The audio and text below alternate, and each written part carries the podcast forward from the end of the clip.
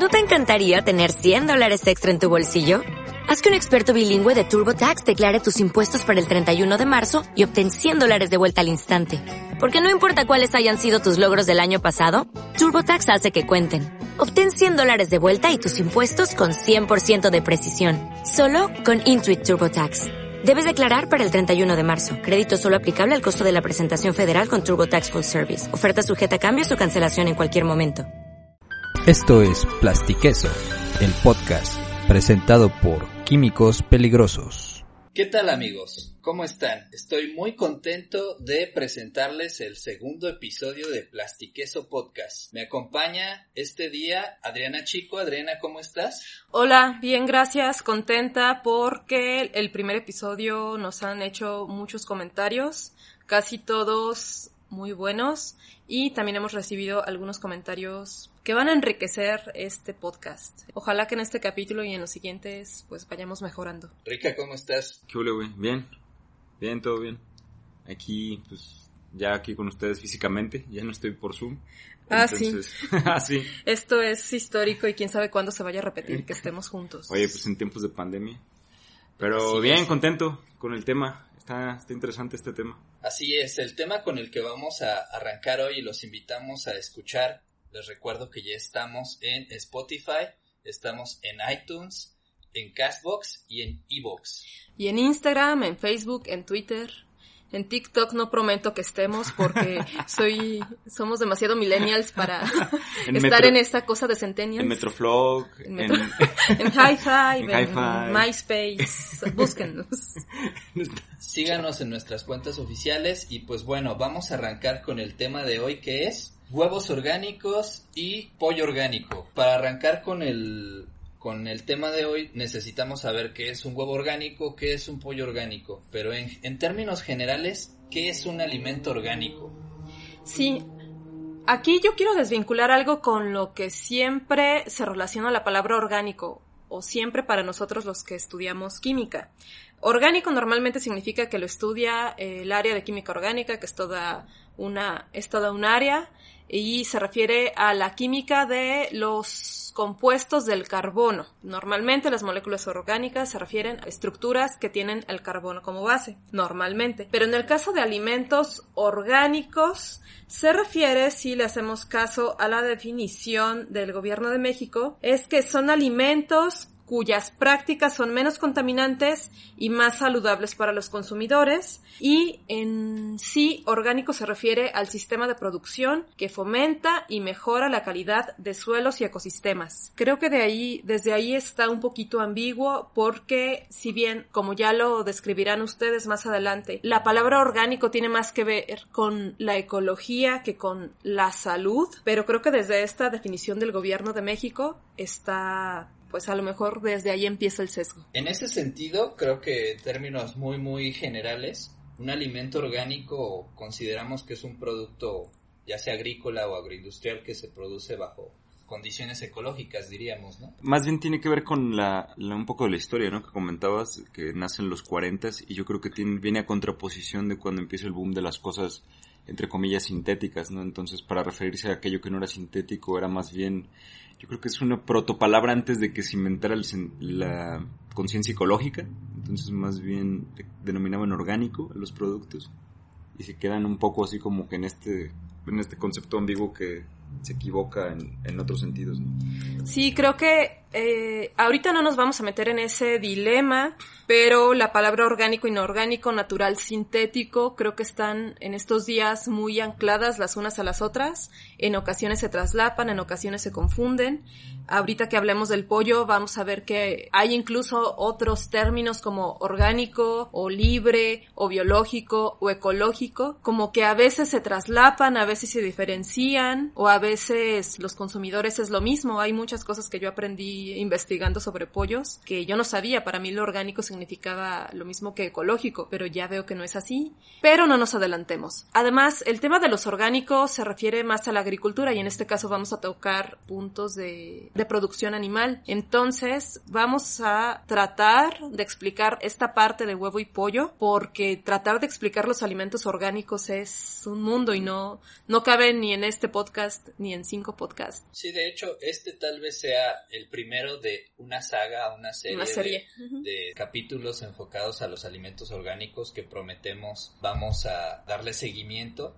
Van a ser parte de la temporada de, de Plastiqueso.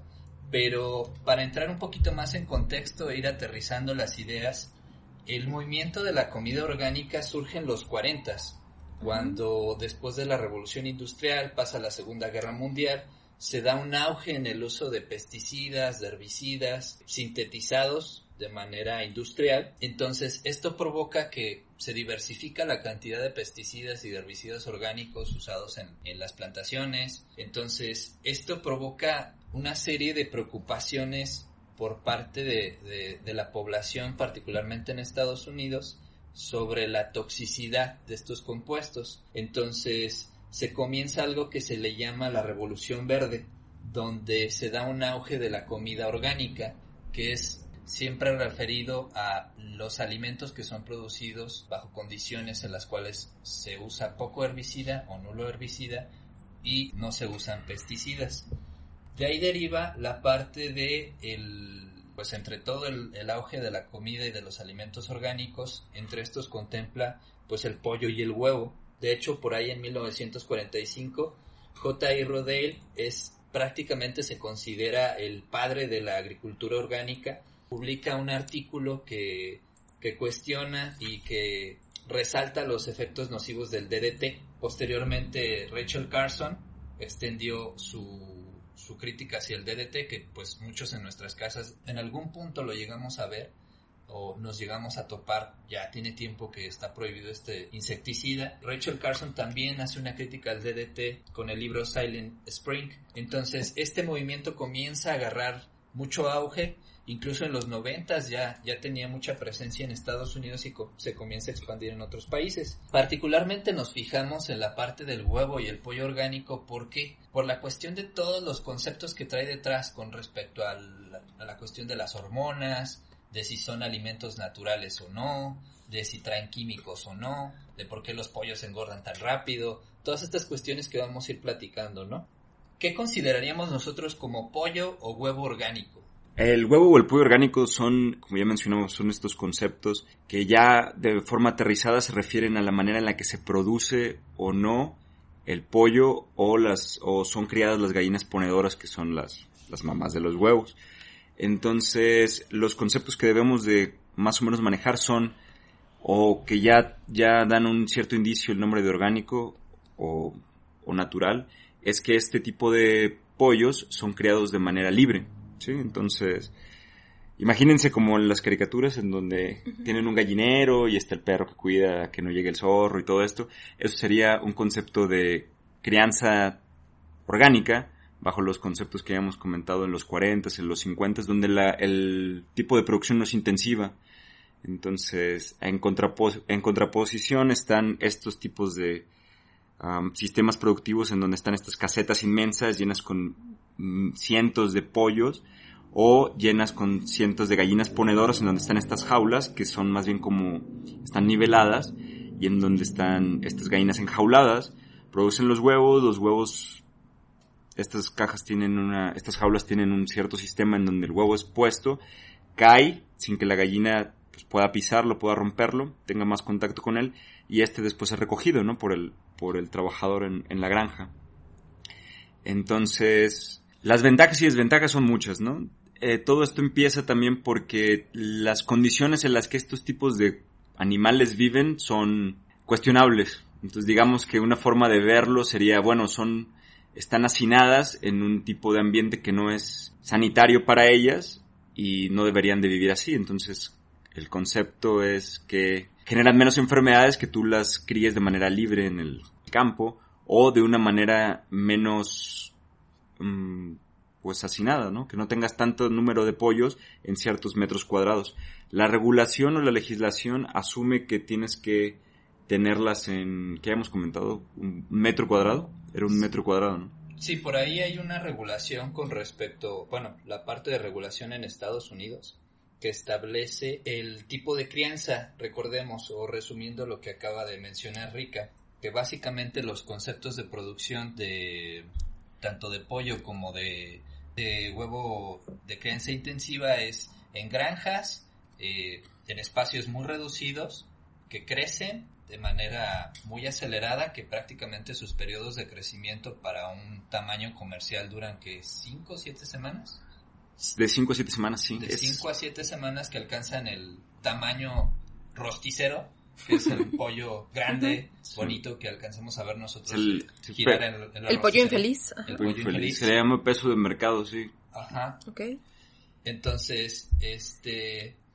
¿Qué pasa con el movimiento orgánico en el caso de pollo y huevo? Lo que se buscaba o que se busca es darle un tratamiento de crianza humano, brindándole espacio, brindándole luz, brindándole, pues ahora sí que aire, y, condiciones naturales. Y yo creo que aquí es donde entra en choque con los conceptos de producción animal y los conceptos de crianza animal con la manera en la que nosotros como consumidores entendemos lo que es la, crianza, ¿no?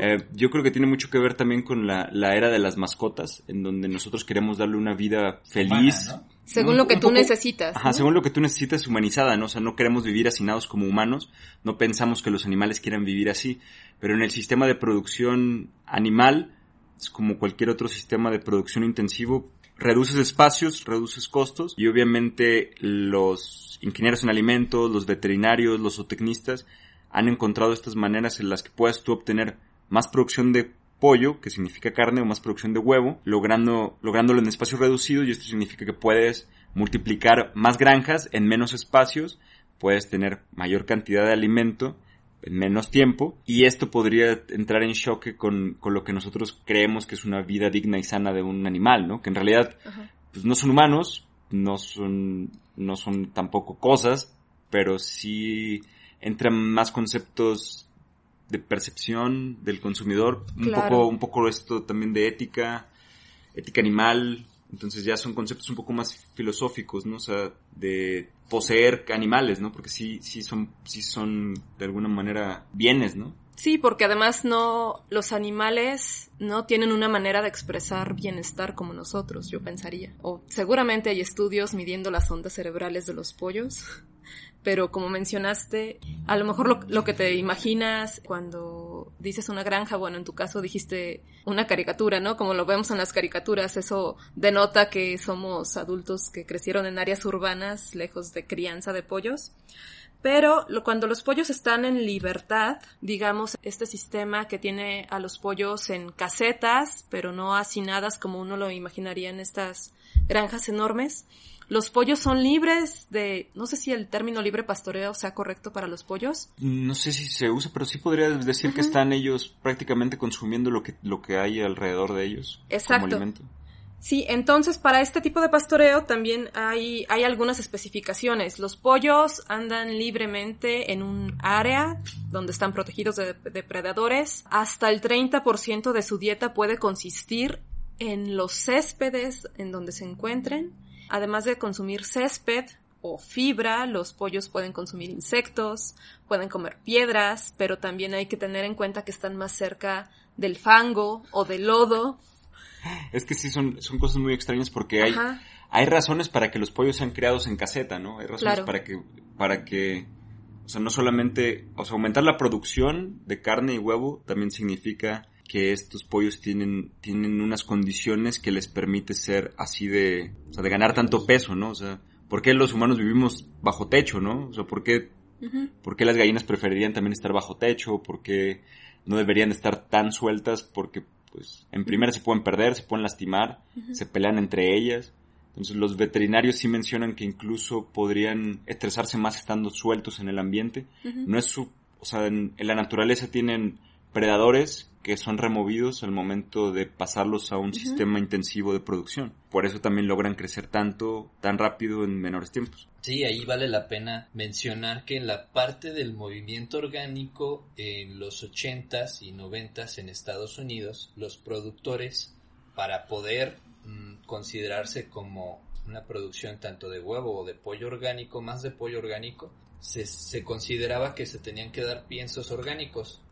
¿A qué se refiere esto? Que en teoría, en la producción intensiva, a los pollos se les alimenta con pues con vísceras, con restos de carne. ¿En la producción intensiva? En la producción intensiva. Sí, es, es pienso, pienso animal, o sea, alimento para animales se denomina pienso, ¿no? Pienso. Y también justo es esto, o sea, se, util, se trata de reutilizar en lo agropecuario, en la industria agropecuaria, los restos de esto que no se va a consumo humano, pero que también es el alimento que tiene contenido proteico, que puede servir para alimentar a los mismos animales, entonces sí. Porque aquí hay que considerar algo, los pollos son omnívoros. Sí, de hecho yo aquí tengo eh, una descripción de un ejemplo de piensos para pollo.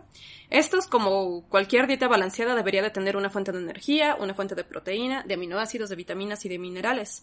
Los piensos para pollos están hechos de maíz o de soya, que son pues a su vez un cereal y una semilla leguminosa respectivamente pero también se puede suplementar con suero de leche, como ya mencionó Ricardo, con extractos de hueso, extractos de piel, ¿mande? Vísceras. Vísceras, vísceras incluso sangre, ¿no? Harina de sangre, me parece. Sí, harina de sangre también. Suena horrible. Prefiero llamarle moronga para pollos. Sí, los, los, los conceptos son un poco... Se, escuchan mejor que lo que realmente... Sí, prefiero los eufemismos. Ok, pero también uh, durante el desarrollo del pollo, pues su, o depende para qué quieras el pollo, si te lo vas a comer o quieres que sea pon, una gallina ponedora, pues su requerimiento de proteína es diferente. ¿Quieren que se los mencione? Sí, muy bien. Ok, okay gracias. Ok, cuando están creciendo los pollitos, eh, su dieta debería de consistir de aproximadamente el 24% de proteína y es como nosotros. Cuando somos pequeños, pues es cuando más se te debe de suplementar grasa y proteína. Cuando uno ya alcanzó el tamaño que va a alcanzar el resto de su vida, pues ya todo es mantenimiento, ¿cierto? Entonces tus tus requerimientos nutricionales cambian. Cuando el pollo alcanza su edad adulta o edad de consumo, su consumo de proteína debería de bajar del 24 al 18% de su dieta. En cambio, las gallinas que ponen huevos consumen aproximadamente 16% de proteína, porque pues ahí más bien lo que importa es el huevo y ese tiene una cantidad de proteína muy, sí, y todo muy el constante. Que se pierde también Claro, entonces volviendo a los pollos de libre pastoreo, pues ah, sus proteínas, es como un poco naif pensar que sus proteínas las tomen de insectos, eh, las vitaminas las pueden tomar de hierbas como la alfalfa, que les proporciona vitaminas, pero también los pollos, aunque son omnívoros, pues no están diseñados para consumir tanta fibra como las vacas, entonces hay que también cuidar el tipo de pastura que tengan los pollos. Sí, pues diríamos que los pollos que están siendo producidos de manera intensiva están bajo una dieta altamente regulada, mientras que los de libre pastoreo pues comen lo que encuentran y pues son pollos, uno piensas que son felices, pero pues ya son conceptos más filosóficos sobre felicidad, el pollo feliz. Sí, e incluso aquí se habla, y de lo que nos documentamos para este episodio, es que el pollo orgánico al alimentarse con maíz o con soya, que era uno de los requerimientos gubernamentales que inicialmente se había considerado, y al ser omnívoro tenía deficiencias en el consumo de metionina. Entonces, ¿qué pasaba? Que los productores de pollo orgánico tenían que suplementar esta metionina de forma artificial. Porque obligarlos a una dieta de puro maíz, de pura soya, provocaba deficiencias en su dieta y pues los pollos inclusive mencionan algunos granjeros en Estados Unidos que se volvían violentos, que picoteaban a otros pollos porque pues lo que buscan es esta, esta proteína, al tener deficiencias de consumo de proteína y obligarlos a tener una dieta a base de puros granos. Porque en realidad es eso, o sea, lo que se busca es que en teoría el pollo al ser orgánico, si uno lo piensa diría, ah, pues es que es un pollo vegetariano que solamente consume granos. Pero eso, el pollo es omnívoro, no puede ser vegetariano como nosotros si asumimos una dieta vegetariana.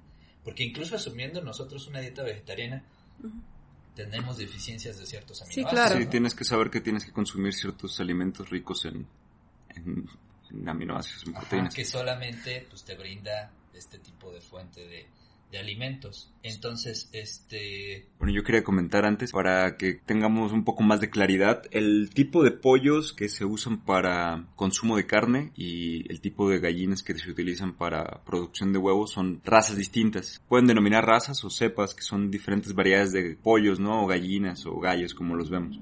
O sea que no, los pollos que comemos no son los mismos que ponen nuestros huevos. Ni los que pintamos de colores. No, no son los mismos. De hecho, los pollos que se utilizan para producción de carne son machos.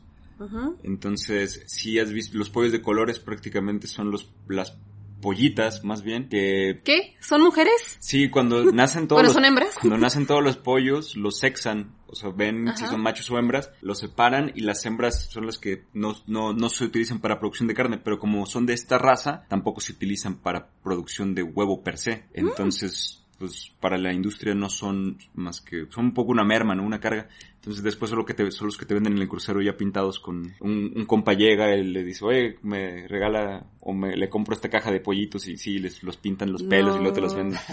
¡Qué Pero- horror!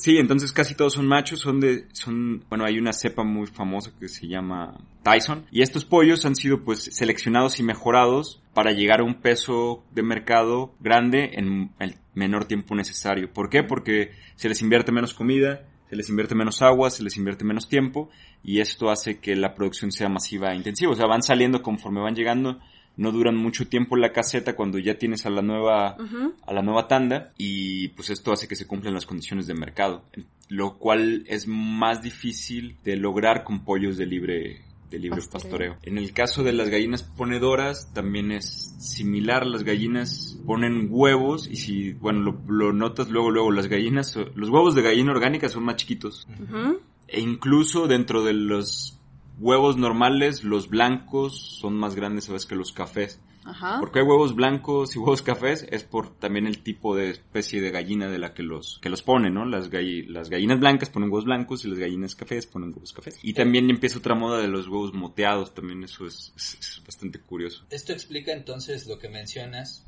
la cuestión del precio, porque nosotros como consumidores vamos al súper y vemos, por ejemplo, el huevo orgánico, el 12 de huevo orgánico comparado con el 12 del huevo convencional y el precio es totalmente diferente, ¿no? Sí, de hecho los precios aquí en es una cadena de comercial bastante grande. Podríamos el, el huevo producido por esta esta cadena que rima con poco, Con- con- con ¿Coco? poco, con coco. Ujú. Cuesta, la docena de huevos cuesta 27 pesos, ¿no? El precio de ayer. Y una docena de huevos orgánicos podría costar 65 pesos, ¿no? O sea, prácticamente un poquito más del doble. Y aparte son huevos más pequeños, entonces tú dirías, bueno, te rinde menos, ¿no? O sea, tú cuando pagas por algo y lo ves más grande, pues... Y también tiene que ver con lo que comentaba Adriana, que es, pones huevos pequeños porque no estás tan bien nutrido como si estuvieras todo el día consumiendo tus requerimientos necesarios de porcentaje de proteína, ¿no? Y de, y de aminoácidos. Ahora, esto, esto me lleva a preguntarles, la cuestión del, del huevo orgánico se ha siempre comercializado o se comercializa bajo la premisa de que son mucho más nutritivos o más sanos que los huevos convencionales. ¿Qué hay de esto? Pues es lo que a mí me, a que a mí me repatea porque es, es un poco perder el concepto y agarrar como, o sea, las virtudes que tendría la producción orgánica son las que se asumen del lado ecológico, ¿no? Lo environmental friendly, ¿no? De que hay, como mencionabas al principio, hay, o sea, hay menos uso de pesticidas sintetizados de manera industrial, habría menos huella de carbono, o sea, habría menos, menos pastoreo intensivo, porque recordemos también que los animales que nosotros producimos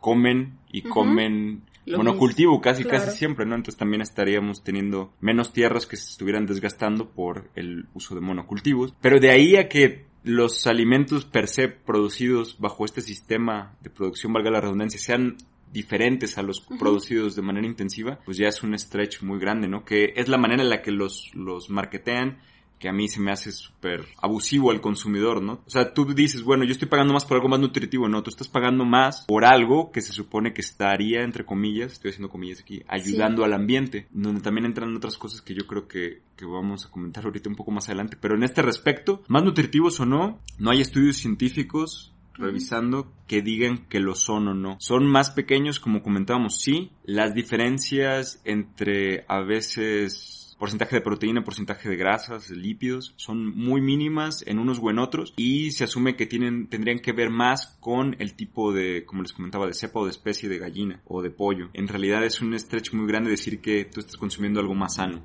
Ok, entonces un huevo orgánico proviene de una gallina orgánica y esa gallina no, no es orgánica la gallina. La alimentación Bueno, sí, sí de la es. gallina.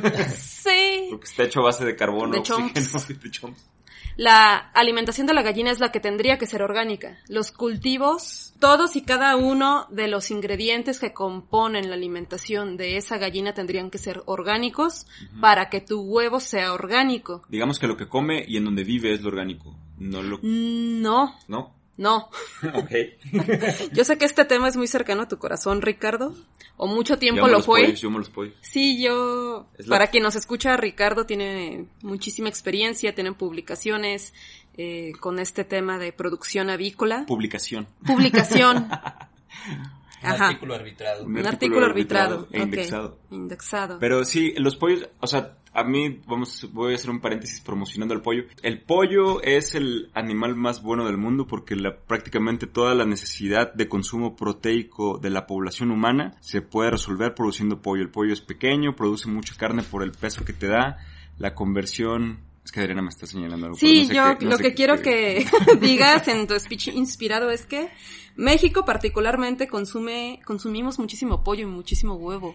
Ah, sí, sí, sí, es cierto. De 30 kilos de pollo al año per cápita y 22 kilos de huevo al año per cápita. Sí, en mi pequeño speech se me olvidó mencionar que somos el país que más consume, Ah. consume huevo a nivel nacional. Esto tiene razones buenas A y... nivel mundial. A nivel, perdón, a nivel mundial, sí, perdón. Qué a bueno que nivel te nacional. interrumpimos. Sí, gracias por señalarme eso. Pero sí, o sea, el pollo, como les comentaba, resuelve todas las necesidades proteicas de la población. Es pequeño, su índice de conversión, que es- prácticamente significa qué tanto come, qué, tan, qué tantos kilos de comida consume y cuánto de esa comida que consume en kilos se convierte en carne en kilos. Ajá. Si yo como un kilo de carne, si yo como un kilo de alimento y produzco un kilo de carne, mi conversión es uno, ¿no? Entonces es súper genial, si es 100%. Todo lo que consumo lo produzco en carne. Entonces el pollo es el animal que más rendimiento te da. Produce mucha carne, produce mucha proteína y en realidad estaríamos, si todos comiéramos pollo, estaríamos de manera baratísima, o sea, aliviando todo lo que es la necesidad de proteína de la población. El huevo también es un alimento altamente proteico y prácticamente resuelve las necesidades proteicas de la población. ¿Por qué seríamos el consumidor de huevo número uno? ¿Por qué no es Europa? ¿Por qué no es Estados Unidos? Porque ellos consumen carne de res. Entonces, Ajá. en cierta forma, antes también era mal visto, antes de que empezara el boom del pollo, consumir pollo. El pollo era un alimento de los pobres. Entonces, la gente consumía, quería consumir res, quería consumir cerdo. Como el pan integral. Ajá, o sea, es un, es un alimento que no, Mm. no era bien visto y por eso las naciones que más consumimos somos naciones tercermundistas. Tú no comerías una pechuga de pollo si pudieras consumir un, un ribeye, ¿no? Ajá. Entonces es, es un- Seguramente. es un poco chistoso, ¿no? Por eso, por eso también es cae dentro de una Ajá. onda ambigua moral Como bien, bien graciosa. ustedes los come palomas, ¿no? Algo así. Ustedes los comen palomas. Sí, sí, sí, sí. Ok, ahorita volviendo a que a la conversión energética de proteína en carne de pollo, si yo quisiera aumentar mi masa muscular y me comiera un kilo de la proteína que te guste, tendría que hacer ejercicio físico, ¿no? Para que mis músculos pudiesen aprovechar esa proteína. En el caso de los pollos es igual, tienen, estando encerrados en casetas, ganan ese tipo o ganan toda esa masa muscular solamente estando Es que es, es bien curioso porque sí, tú- tú- pastando sí, o ajá. no pastando. Ningún animal realmente hace ejercicio per se, o sea, entre comillas. Todos son, o sea, como mencionábamos al principio, son animales que están diseñados para que se pongan así de... ¿Gordos o de que ganen No ese son, peso? de que ganen ese peso, sí diríamos, o sea, que se, Que, Que- se pongan mamados. que se pongan mamados, que lo que coman se haga carne. Ok. Entonces, no cualquier pollo va a hacer eso. Por eso men- mencionábamos que son cepas distintas que van siendo seleccionadas por en- entrecruzamiento. Genético y va seleccionando las cepas que nacen cinco pollos y este pollo crece más. Entonces este pollo yo lo utilizo para irlo cruzando. Es un poco como lo que sucede con las, las razas en perros, ¿no? Ajá. O sea, van guardando estas características genéticas. En el caso de los pollos se nota físicamente en que son más grandes y llegan a este peso de una manera más rápida, son más eficientes. Es como la gente que tiene bulldogs, que de repente ven que están bien mamados y que son músculo, pero en realidad no hacen tanto ejercicio como cualquier otro perro, ¿no? Simplemente son, están diseñados para eso, ¿no? En términos genéticos. Ahí me gustaría clavar la pregunta que a muchos seguramente nos hemos hecho con respecto a las hormonas. Porque muchos nos preguntamos, ah, sería imposible que un pollo gane este peso tan rápido. Seguramente le ponen algún químico peligroso. y con químico vamos a decir que son hormonas. Y el químico vamos a decir que son hormonas. Pero en realidad, los pollos para que ganen este peso, es que les ponen hormonas porque hay mucha gente que lo cree. O sea, montones de gente que lo cree, montones de fabricantes de de pollo y de huevo orgánico que se, ostentan que están libres de hormonas. ¿Qué hay con respecto a las hormonas? Yo creo que este, antes de que Ricardo conteste este tema, que yo sé que también es muy cercano a su corazón, el tema de las hormonas en pollo, este mito yo recuerdo haberlo escuchado desde que yo era no niña, pero sí mucho más joven de lo que soy ahora. Estaba este mito, ¿no? Que McDonald's en realidad sus hamburguesas de pollo tenía casi que pollos mutantes, que crecían ciegos, que les inyectaban hormonas de tal manera que crecían hacinados, sin poderse mover de lo pesados que eran, sus patitas no daban para, para que se pararan, algo así como los humanos en la película Up, pero en pollos. Pero versión pollo. Pero en pollo. Ajá. Y nada, yo creo que esta, este mejoramiento de razas de pollo solamente alimentó el mito. Sí, es, es muy chistoso, sobre todo cuando ves que los se, promocionan como sin hormonas, ¿no? Hormone free. Pues, no, el pollo no lleva hormona por una, o sea, la razón, si vamos a verlo desde el cochino capitalismo. Ajá, que no hay otra manera de verlo hoy en día. la vida, desgraciadamente. Es, o sea, no daría los rendimientos, que era lo, lo que comentábamos hace rato, no daría los rendimientos de cuánto cuestan este tipo de fármacos, de hormona comercial, en el tiempo en que haría efecto, entre comillas, en el pollo, el pollo ya estaría en el mercado, o sea, no, no hay manera en la que te va a dar el rendimiento. Son demasiado caros como para tú gastarlos en pollo, gastarías mucho, y en realidad el efecto no se vería sino hasta después de que ya esté muerto el pollo, porque ya estaría ya estaría prácticamente en el supermercado. Entonces, deriva un poco también de que hay animales que sí lleva, o sea, que sí, que sí son susceptibles a engordar por hormonas, ¿no? Como las vacas. Se usa mucho, sí. Está muy regulado por lo mismo todo este rollo del clenbuterol en la selección mexicana y las golizas que le meten a Memo Todas estas cosas que están relacionadas en esta teoría de la conspiración. O sea, sí hay, sí hay animales que sí son suplementados con hormonas de crecimiento. Claro. Altamente regulado. De hecho, hay países que no te aceptan, por ejemplo, si tú quisieras exportar a esos países, tendrías tú que tener un periodo en el que, bueno, yo le di hormonas de crecimiento, pero era porque mi ganado era de esta edad y yo llevo dos, tres años ya sin darles hormonas. Entonces, sí, de alguna manera se trasladó al pollo. Y yo creo que también porque es muy impactante el pollo. O sea, si lo ves chiquito y crece muy, muy rápido. Y crece a estos niveles, en, como menciona Adriana, no puede caminar. Entonces sí, de hecho se sacrifica antes el pollo y llega al mercado por lo mismo de que ya no es, ya su peso superior no, no puede ser soportado por sus patas. La industria no es, no es para nada, ¿cómo se dice? Se toca el corazón. O sea, es un poco extraño porque sí, o sea, podríamos verlo de una manera mala. al pollo también le cortan el pico para que no se lastime con otros pollos, como ah. mencionaba Ángel. Cosa que no sucede con el pollo que de, libre, pastoreo. se lastiman, se pueden llegar a, matar, porque lo mismo que tienen más lesiones, tienen más propensión a infecciones. Entonces, sucede en casi todas partes, las partes de la industria. O sea, el ganado, o sea, las vacas no tienen cuernos porque son removidos, por lo mismo para que no se lastimen entre ellas. Entonces no es como que, o sea, no está mal visto porque es práctica común, y se lastimarían si se los dejas, entonces, pues, ¿por qué se los dejarías? Entonces, es muy curioso. Y es que aquí estamos hablando de una cuestión de producción intensiva, entonces, cuando hablamos de producción intensiva, estamos considerando que el objetivo es producir más en el menor espacio posible.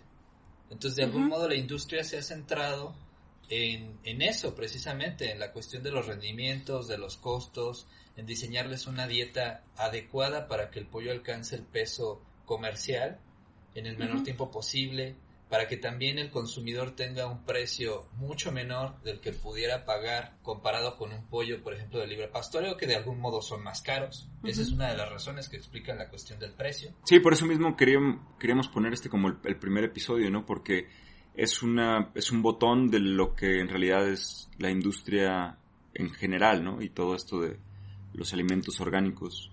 Todo lo que es orgánico implica que tú tiene un rendimiento menor a lo que te daría un, un, sistema intensivo en donde pues hay veterinarios todo el tiempo, en donde están evaluando las dietas de estos animales, en donde prácticamente sale una tanda de animales ya rastro a sacrificio y está llegando la siguiente, entonces no hay manera en la que ninguna parte de la industria se, se, escape, ¿no? De todo esto, de cochino capitalismo. Y mencionando un poco lo de Ángel también, y yo quisiera aterrizarlo en la parte de... Bueno, primero comenta tú y luego ya. Bueno, quiero, quiero redondear este, esta, esta parte del podcast asegurándoles entonces que a la pregunta de si el pollo tiene hormonas. No, no, llevo hormonas. No llevo hormonas. No podría ¿Añadidas? No.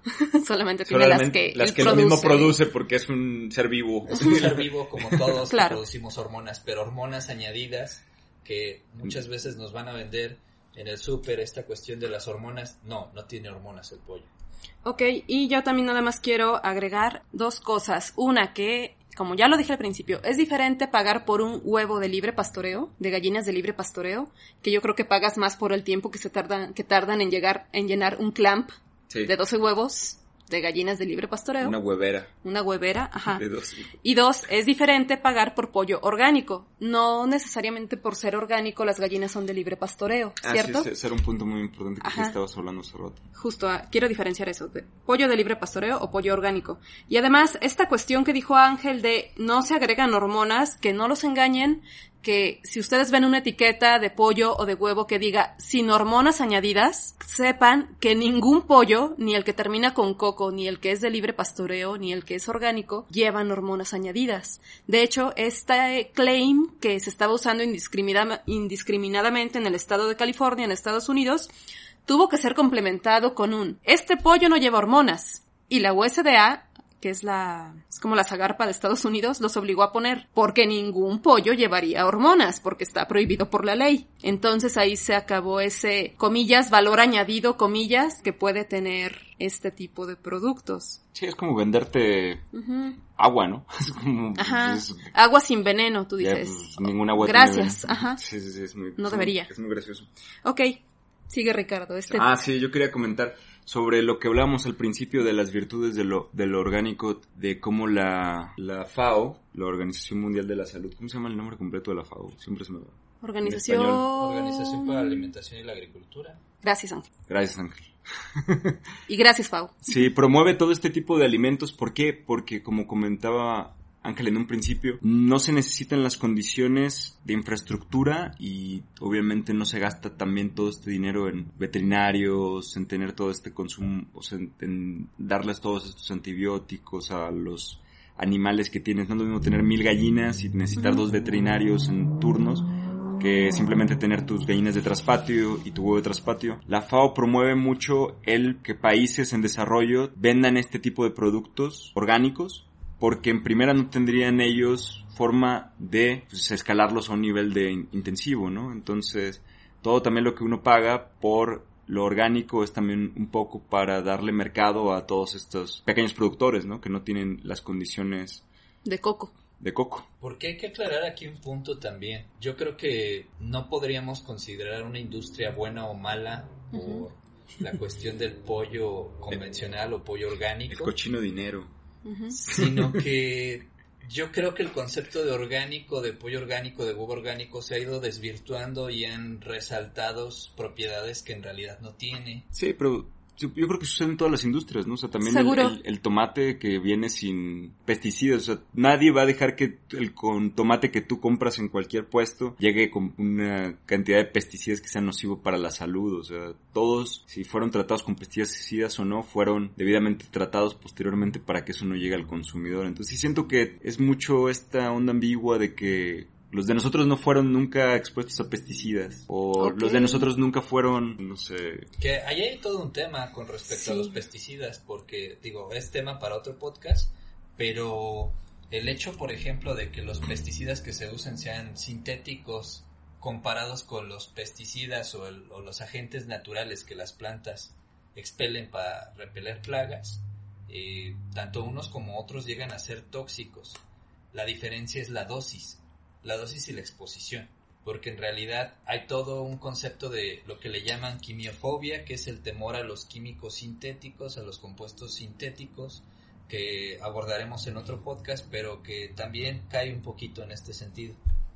Ok, ah, además yo quiero agregar algo. Eh, estamos, ya hablamos de las hormonas, ya hablamos de los tóxicos en los alimentos, pero sí hay que decir algo importante. El alimento para pollos de producción intensiva contiene antibióticos. Sí, usualmente sí, sí contiene antibióticos. Por la industria, la producción pecuaria en general, güey, casi todos llevarían antibióticos, evitas, es que también uno diría, bueno, está mal, está bien, pero tú como, nosotros como consumidores también, a veces los médicos se denomina profilaxis, o sea, te dan antibióticos previendo que tú puedas, estás más susceptible a enfermedades infecciosas, bacterianas prácticamente todas, entonces te recetan antibiótico antes de que te enfermes, ¿no? Y ya no te enfermas. Lo mismo sucede en la producción pecuaria, pero obviamente como todo está regulado, ¿no? O sea, hay muestreos continuos. Si no consumen antibiótico los de producción orgánica, Sí, tienen que ser libres de Lo cual también hace que se enfermen, se mueran y la merma también la pagas. la pagas tú, o sea, se va el producto. O sea, cuesta más porque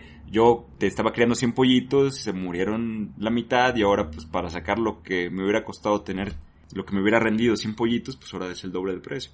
Claro. Entonces, los antibióticos no son malos que tú se los pides casi casi a tu médico cuando te sientes mal, ¿no? Sí.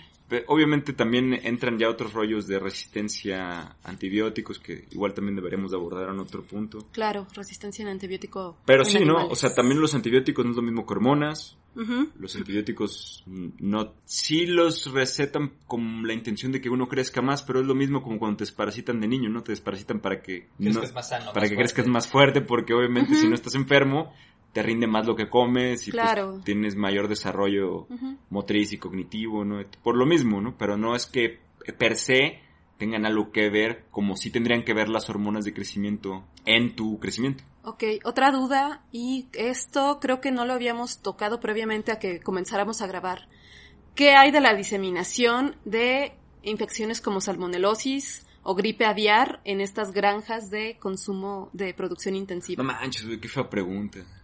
Pues ahí hay un contraste, por de acuerdo a lo que yo vi, es que el, en granjas orgánicas o de crianza orgánica se encontró una incidencia mayor de salmonela. Incidencia mayor de salmonela estamos hablando de que había más salmonela en el pollo orgánico o en las gallinas de crianza orgánica que en las gallinas de crianza convencional. Pero yo encontré exactamente lo contrario. Sí, yo encontré justo las, las dos cosas. Es, es, es que imaginemos que en una granja, o sea, en una granja orgánica, primero veamos este escenario. En la granja orgánica, como mencionábamos, como decía Adriana, hay más fango, está suelto en el ambiente, obviamente hay más contacto, o sea, no hay manera de que tú sanitices todo un terreno, ¿no? Literal, el pasto. Entonces, sí habría más exposición, si comen gusanos, si comen, hay muchos animales que ya son vectores de salmonela, si están en el fango, si cruza un riachuelo ahí y alguien no sé, de alguna manera desde aguas negras, lo que sea, ¿no? Podría haber una exposición mayor, por ende podrías tú tener salmonelosis. La otra es, si en tu caseta llega salmonela, se diseminaría muy rápido y tendrías tú en, bajo un sistema de producción intensivo, pues todo un, ¿cómo se llaman? Flux, una... ¿Flujo? No, una diseminación de... Sí, salmonela en todo tu, en todos tus, tus aves, ¿no? Muy rápido, porque están hacinadas. Lo mismo sucede en las gripes aviares. Lo mismo sucede con los humanos y estos sistemas intensivos de vivienda en donde pues todos estamos en contacto todo el tiempo y hay una diseminación mayor de enfermedades, ¿no? O sea, no es nada ajeno a ninguno, ¿no? Entonces, obviamente tener estos sistemas de producción, estos sistemas de vivienda en el caso de humanos, pues va a hacer que entre más contacto tengas, más fácil se diseminen enfermedades que son completamente normales. Ahí implica riesgos, ¿no? Implica riesgos.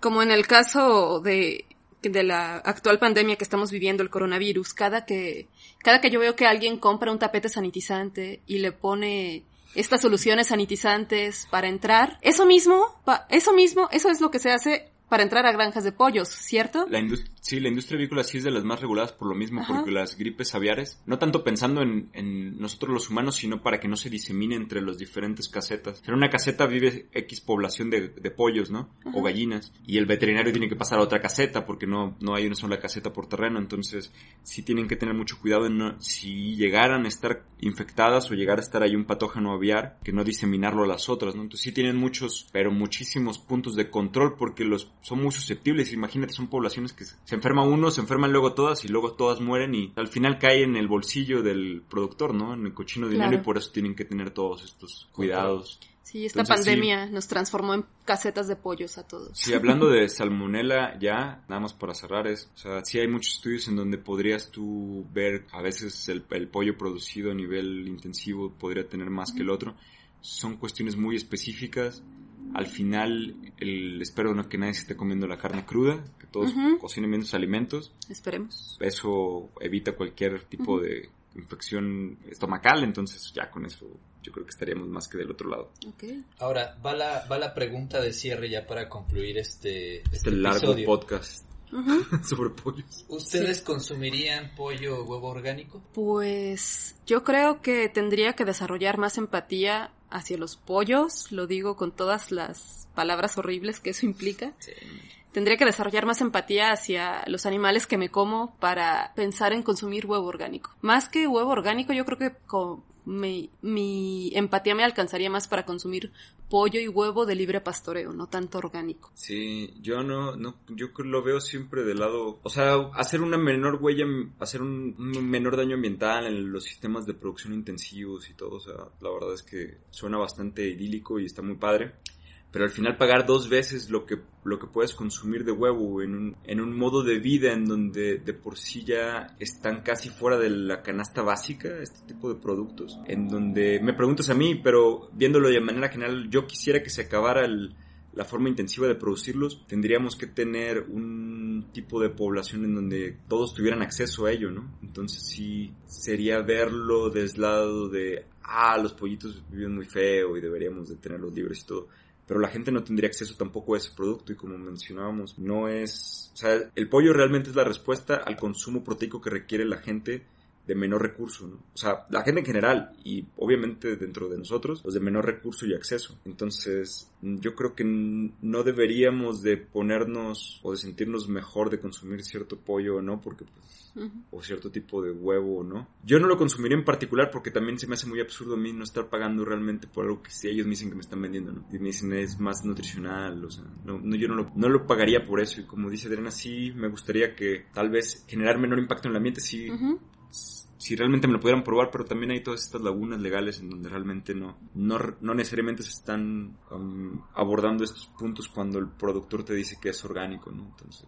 Pero sí entra mucho también en el sentido del acceso, de la cuestión del precio, porque pues de algún modo la producción intensiva barata costos y nos permite a toda la población tener un acceso a una fuente de proteína muy buena y barata, pero pues están también todas las implicaciones que conlleva la parte de la, del pollo orgánico igual tiene este concepto, pues no sé si decirlo romántico, pero de algún modo los costos son más caros. Y que tiene su razón de ser de que sean más caros. De que sean más caros, o sea, no es porque simplemente sea una cuestión de, del sello, ni mucho menos. Sí, lo, y lo comentábamos también ahí el otro día, o sea, el que se está haciendo rico aquí no es el pobre productor que está así pastoreando los, las gallinas o recogiendo los huevos orgánicos o sea, aquí hay una, una laguna en donde el que realmente está haciendo rico es el que lo comercializa, ¿no? O sea, son, un montón de cosas que tú piensas que realmente estás ayudando cuando es mucho más complicado que eso, ¿no? Solamente. Sí, de un lado o del otro. Y que se, que esto no se entienda como que estamos en contra de la agricultura orgánica. Es un tema muy amplio. Ah, no, no estamos en contra de la... No. Maldita agricultura orgánica. No, no, no, yo no dije eso, no, plastiqué eso se deslinda de esas declaraciones. No, vaya, es un tema demasiado amplio, demasiado complejo, como para simplificarlo. Entonces... Sí, es un tema que se va a abordar en un próximo episodio, la cuestión de la agricultura orgánica, porque no nada más se centra en, en aspectos económicos, hay muchas cuestiones que hay que abordar. Y este quisimos abordar el episodio particular con respecto a huevo, con respecto a pollo, por también todos los mitos que trae detrás, la- el concepto de las hormonas, eh, la cuestión de la dieta, varias cuestiones en las cuales se comercializan este tipo de productos y que ciertamente pues llegan a ser desinformativos. Ok. Pues con esto hemos terminado este episodio. Muchas gracias por escucharnos, gracias por seguirnos. Sí, dio, dio para mucho. Dio Gracias. para mucho y más cada que uno de los temas estén cerca de nuestros corazones, este podcast se irá haciendo grande, más grande. Por ahí en las redes sociales les vamos a colocar una imagen sobre los pollitos de hace 70 años y los pollos actuales para que vean este cambio en el tamaño de los pollos. Sí, el pollo es una, o sea, es, Es un pollón. sí, es, o sea, sí es fabuloso. O sea, sí hay mucha diferencia. Es- Sí, ok. Ahí entra el concepto este de eugenesia, este concepto eu- horrible. sí, sí, sí, sí. Vetado y Horrible que, sensible. que cuando nos toca a nuestras mascotas es bello y hermoso. Sí. Sí, adopten, adopten perros de raza. ¿No? Ah, No, no, no gasten en ellos, adóptenlos. Ah, bueno, Lloren cuando se enfermen por la eugenesia. Bueno, y con esto pues cerramos el, el episodio. Les agradecemos que nos dejen una reseña en iTunes, que nos sigan en, en Spotify, que nos sigan en nuestras redes sociales y pues sin más ni más nos despedimos. Gracias Plastiquesos. adiós. Bye. Esto fue Plastiqueso Podcast. No olvides seguirnos en Instagram, Facebook y Twitter como Plastiqueso. Adiós.